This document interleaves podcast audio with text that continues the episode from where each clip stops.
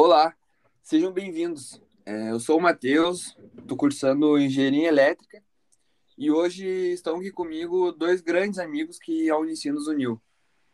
Olá, eu sou Luísa e eu estou cursando Biomedicina. Oi, e eu sou o Rodrigo e estou cursando Engenharia Mecânica. Então, hoje estamos começando mais um podcast da revista Linguarudo e no episódio de hoje falaremos sobre a infância e mídias digitais, baseados em um artigo publicado na revista SEDES, escrito por Miranda Oliveira Tocantins e Ingrid Dietrich.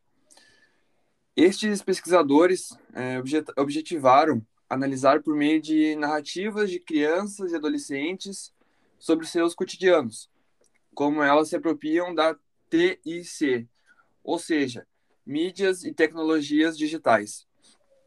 Essa pesquisa foi feita através de entrevistas com 21 estudantes da escola Parque Anísio Teixeira. Então, como então podemos começar. É, esperamos que vocês se divirtam, assim como nós iremos.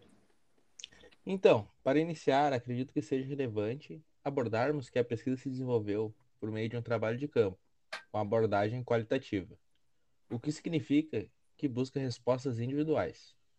Os adolescentes que participaram dessa pesquisa são estudantes matriculados na oficina de Tecnologia e Cultura, totalizando, como Matheus disse, 21 estudantes, de, entre 10 e 17 anos.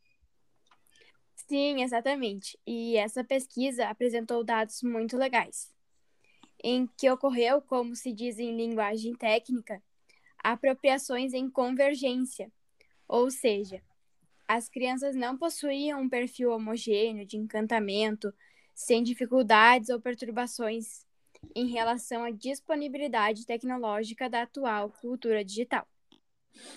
Isso mesmo. E essa pesquisa tem grande relevância, né? Vocês concordam? Pois as tecnologias da informação e comunicação influenciam, influenciam a vida e o cotidiano das crianças e dos adolescentes né? O que pode gerar uma certa dependência. Com certeza, até porque ultimamente as tecnologias têm sido bem presentes nas nossas vidas.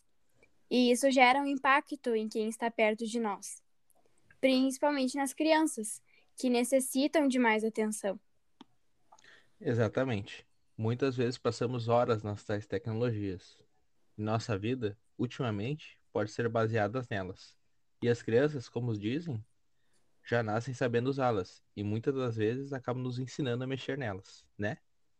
Sim, o legal é que essa pesquisa utilizou histórias em quadrinhos, em que nelas as crianças relataram que utilizavam estes aparelhos até para fazer as tarefas de casa ou ir ao parque. Mas o que mais me impactou foi o relato do Paulo, de 14 anos, que faz a gente refletir em relação à internet quando diz: Imagina se um dia ela acaba misteriosamente. E alega que seja bom, além de utilizar as tecnologias, que também precisamos descansar e realizar exercícios. Bem mencionado, pois muitas das vezes, com uma rotina intensa, só queremos chegar em casa e descansar, né? Sendo uma forma de descanso utilizar o celular ou o computador.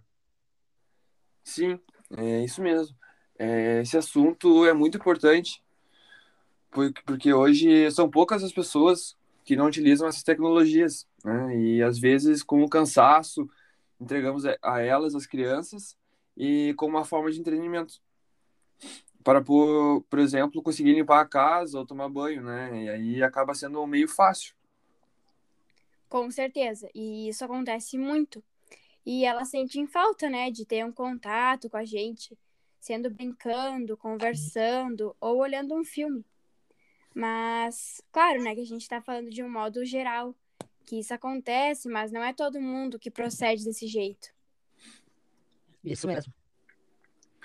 Então, para encerrar, a gente te pergunta: a tecnologia influencia muito na sua vida? É, conseguiria viver sem ela é, se um dia tudo acabasse? Esperamos que tenham gostado dessa nossa conversa de hoje e obrigado por terem nos ouvido e até a próxima. Grande abraço.